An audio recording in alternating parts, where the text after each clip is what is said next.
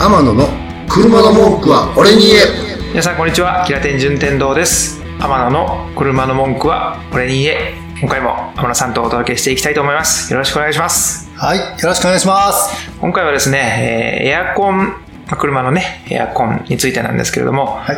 まあ車のエアコンってどうしてもね、あのー分かっているようで、使い方とかっていうのをあまり意識しないと思いますから、今回は天野さんに仕組みを知ることによって壊れにくいコツっていうのがあるんだよというところを伝授していただき、またさらに夏ですね、まあ、今収録も7月ですので、はい。この夏はやっぱり室内の温度が異様に高くなっちゃうというところがありますから、その辺でお困りな人たちに対しても、こうしたらいいよというふうなアドバイスいっぱいいただけると思います。では、浜田さんお願いします。はいおそらくもう今のご時世このエアコンがなかったらえらいことになりそうですねえらいことになりますね。もう命に関わることですね。ですよでただ、やっぱり一昔前とか結構昔、エアコンってね、やっぱり自動車じゃなかった時代があるんですようん。ほうね。ほうほまず、エアコンっていうのは暖房とえー冷房。まあ、これちょっと二つに分けていただいて、あのー、冷房、冷たい風が出るね。そっちが、あの、昔カークーラーと言いましてですね、そのカークーラーが登場したのは、あの、1930年のアメリカです。う。なるほど。で、当時は、あの、車の中にですね、あの、クーラーがない時はですね、水のスプレーみたいな、うんあんな感じでですね、ミストを散布して、えーしてたそうですね。で、日本では、あの、初代トヨペットクラウンが1957年にですね、これ初めて、あの、クーラーを装備しました。そうなんや。はい。で、1962年に登場したプリンスグロリアも、こちらもクーラーが、あの、設定されたということですね。まだ意外とね、1950年とか、1960年。ここを聞くと、そんなにね、あの、経ってないのかなって思いますね。うん。っていう時にクーラーが装着されたんですね。うん。で、あの、やっぱり当時はですね、あの、エアコン装置というね、カーヒーターとかカークーラーといったもう別、独立の形で、あの、最初は装着されてました。温度調節の機能もほとんどなくてですね、もう手動で、あ、冷たくしよう、クーラーつける。うん。で、暖かくしよう、ヒーターつける。まあ、このバランスで、昔は手動、手動でやってました。はい。本当に今の車でも変わってないのがですね、あの、空気を冷たくするというのはですね、まあ仕組みまでちょっと掘り下げようかなと思うんですけども、うんえー冷たくするためには、この、よく聞かないですかね、あの、エアコンコンプレッサー、おそらくガソリンスタンドさんだとか行った時に、ちょっとコンプレッサーが変なことしてますよとか、コンプレッサーが具合悪いのでエアコン効きが悪くなりますよみたいな感じでおっしゃってたりもすると思うんですけども、うん。このコンプレッサーっていうね、基本的にですね、エンジンの回転を利用してですね、クーラーガスっていうのをパイプの中で循環させるために、ぐるぐるぐる回すための、あの、機械があるんですけど、うんそれがコンプレッサーと言います。で、それを、えー、そいつがですね、あの、クーラーガスを循環させて、熱交換とともに冷たい、えー空気を作ります。うん。ですのでですね、これね、実際エンジンかかってないと、あの、クーラーって効かないんですよね。はあの、まあ、今、ハイブリッドだとか、あの辺はエンジン切れても、あの、クーラー効くような仕組みにはなってるんですけども、うん。ハイブリッド以外はですね、エンジンかかってないと冷たい空気が出なくてですね、昔ちょっと、あの、面白い話で、ちょっと私のね、今、妻がですね、まだ独身の頃だったらしいです。あの友達と、あの、夏にですね、長長い話を、長話っていうんですかね、なんか友達と話をする際にですね、ガソリンもったいないから、うん。キーをオンにした状態で、こう喋ってると、はい気づいたら二人汗だくだったと。この車エン、クーラー効かないやんかうん。ってな、焦ったらしいんですよ。なるほど、なるほど。エンジンを切って風は出てる状態なんですね。冷たくはない。冷たくはない。うん。それ初めて気づいたというちょっと面白い話があるんですけども。まあそういうのがありまして、まあエンジンかけないとクーラーは効かないよっていうのを覚えててください。はい。はい。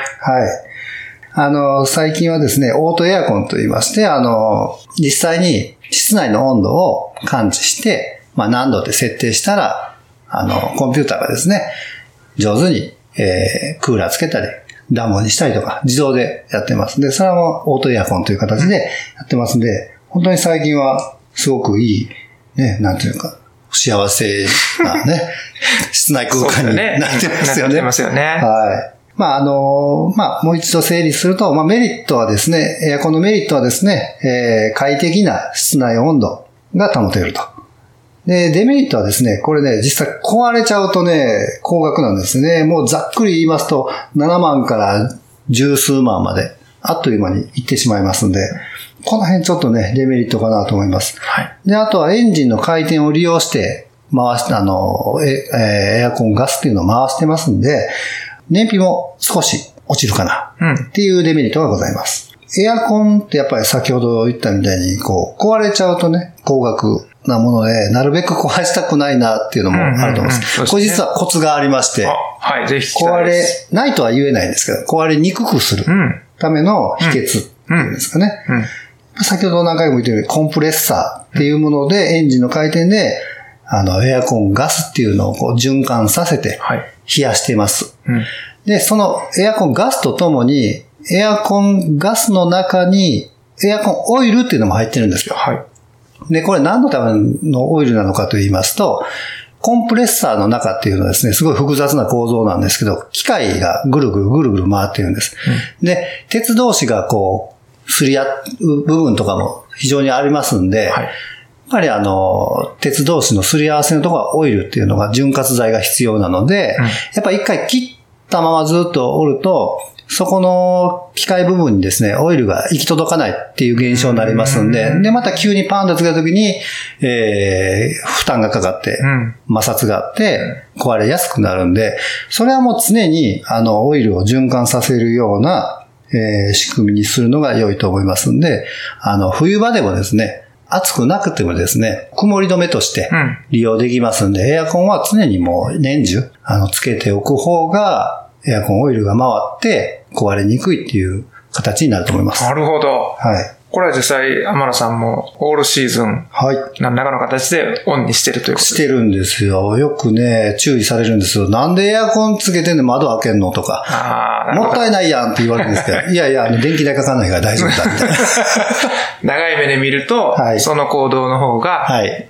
メリットが大きい。そうなんです。わかりました。そんなエアコンなんですけど、はいよく僕も目にするキーワードで、はいクーラーガスっていうのがあって、まあガソリンスタンドとか行ったら、クーラーの効き悪いから変えた方がいいですよって言われたりするんですけど、あれって実際どうなんでしょエンジンオイルとかは、やっぱりまめに交換するのが、あの、いいんですけども、エアコンオイルっていうのは、エアコンガスだとか、エアコンオイルっていうのは基本的には変える必要は、あの、まあ、ないと言い切れないんですけど、僕自身はないと思います。うそんな頻繁に変えなくても大丈夫。はい。どうしてもアドバイスされて、そうなのって思っちゃうけど、はいそこは、いや、いいよいいよっていうふうに断るのも、賢明かなと。はい。わかりました。はいあとですね、もう室内の温度が高くなりすぎることに僕もいつも困ってるんですね。そう出張とか行ったら、はい。いつも屋根付きの駐車場があるわけではないのでそうで、すね。あの時はどうしたらいいでしょうか？えー、日中のね、もう真夏の暑い中で、特に黒い車ですとね、はいもう、あのー、熱を吸収するんでね、すぐ室内の温度ってね、もうな、何度なんだろうね、60度以上になるんじゃないかなと思ますね。ないると言われてますね。うんなので、まあ、それを防ぐコツとしてはですね、運転席の前のガラスにですね、の内側にバサッとこう、被すっていう、えー、サンシェードはい。だとか、あと運転席、助手席とかにもこう、なんていうんですかね、吸盤で貼り付けたりする、それもサンシェードですね。をつけたらまずは直射日光を防ぎます。うーん。で、まあ、どうしてもそれだけではね、室内の温度がガーッと上がって、ね、中でね、車の中がものすごい温度が高くなると思うんで、これはまあ、あくまでも僕自身のコツなんですけども、本当に少しだけ、あの、窓を開けたりもします。まあ、ただ、ちょっと気をつけてほしいのが、雨降ると、ね、入っちゃう。で、バイザーって言って、はいああの、窓の上に、ええバイザーがついてる車ですと、まあ、それがわからん、あの、1センチぐらいだと、あの、雨も入らないんで、うん少しだけ開けておくと、中の空気がやっぱ、あの、外に、うーん。熱の空気ってやっぱ下から上に上がりますんで、うん窓は上にありますんでね、開けるのは。そこから空気逃げていきますんで、多少は防げるかなと思います。防犯？はい。の方のね、心配もあるから、はいまあ、状況によってはい。開けれそうだなと思った時は、そうですね。ちょっと開ける。本当に少しの方がいいです。もう開いてるかどうかわかんないぐらい、そういうのも全然効果あると思うんで。なるほど、なるほど。はい。あと、あとは、あの、次、車に乗った時は、熱っというか、まあ、まあ、間違いなく窓を全開して、中の空気を、あの、変えつつ、エアコン全開にしていただくと、中の空気は早く入れ替わると思いますんで。あと僕聞いたことあるというか、僕が実践してるのが、はい、例えば助手席の方の窓を全部開けた状態にして、で運転席のドアをバンバンとこう、はいはい。10回ぐらい、はい。あの引き寄せるというか、はい、閉めずに、はい。この作業をすると、風が行き来して、室内の暖かい空気が助手席の方から流れていくから、はい。温度の変化鳴らすと元が良くなるっていうふうに聞いたんですけど。いいですね。それも間違いないですね。中の空気をとにかくバッと変えてしまう。うんどうしても今、中の空気ってこもってますんでね。ですよね。でも可能な限り、はい、その熱くなった車の熱くなった空気を何らかの形で出して、はい。でなおかつ、クーラーと窓を開けながらっていうのを併用して、はい。とにかく外気と統一させるところから、はい。心がければ、そうですね。快適になるんじゃないかなと。はい。わかりました。はい。ありがとうございます。ありがとうございます。では、そんな、モノボディワークさん、いろんなことを教えていただいたんですけれども、なんと、さらに、はい。天野さんへダイレクトに連絡する手段があるみたいなので、天野さんお知らせをお願いいたします。はい。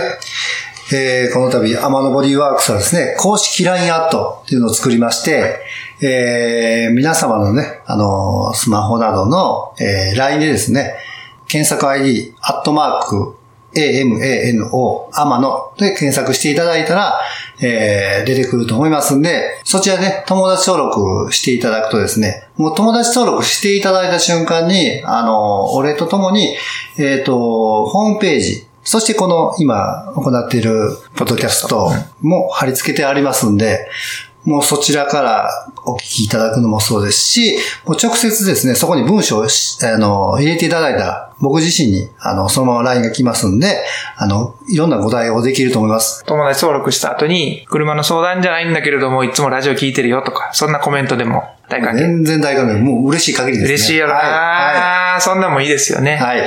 逆に、車の文句は聞くけど、天のボディーワークスの文句とか、はい、そういうことはあんまり言わないでねと。いやいや、もう言ってください。むしろ、むしろ成長の過程があるんで。もう本当にね、何でも言ってください。愛がある文句はいいと。はい。なんか、やたらめったらこう、攻撃とかするのは、ちょっとやめてというぐらいですかね。ちょっと引くかもしれない。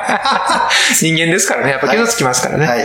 というふうに、その文句を非常に広く広げて、LINE アットとしてもダイレクトに天野さんにつながることができますので、ぜひ皆さん友達登録よろしくお願いします。お願いします。では、天野の車の文句はこれに言え、今回は車のエアコンについてお話しいただきました。天野さんありがとうございます。ありがとうございました。それでは皆様、安全安心、綺麗な車で良いカーライフを天野の車の文句はこれに言え。この番組は提供天野ボディーワークスプロデュース制作平天ナビゲーター順天堂でお送りしました。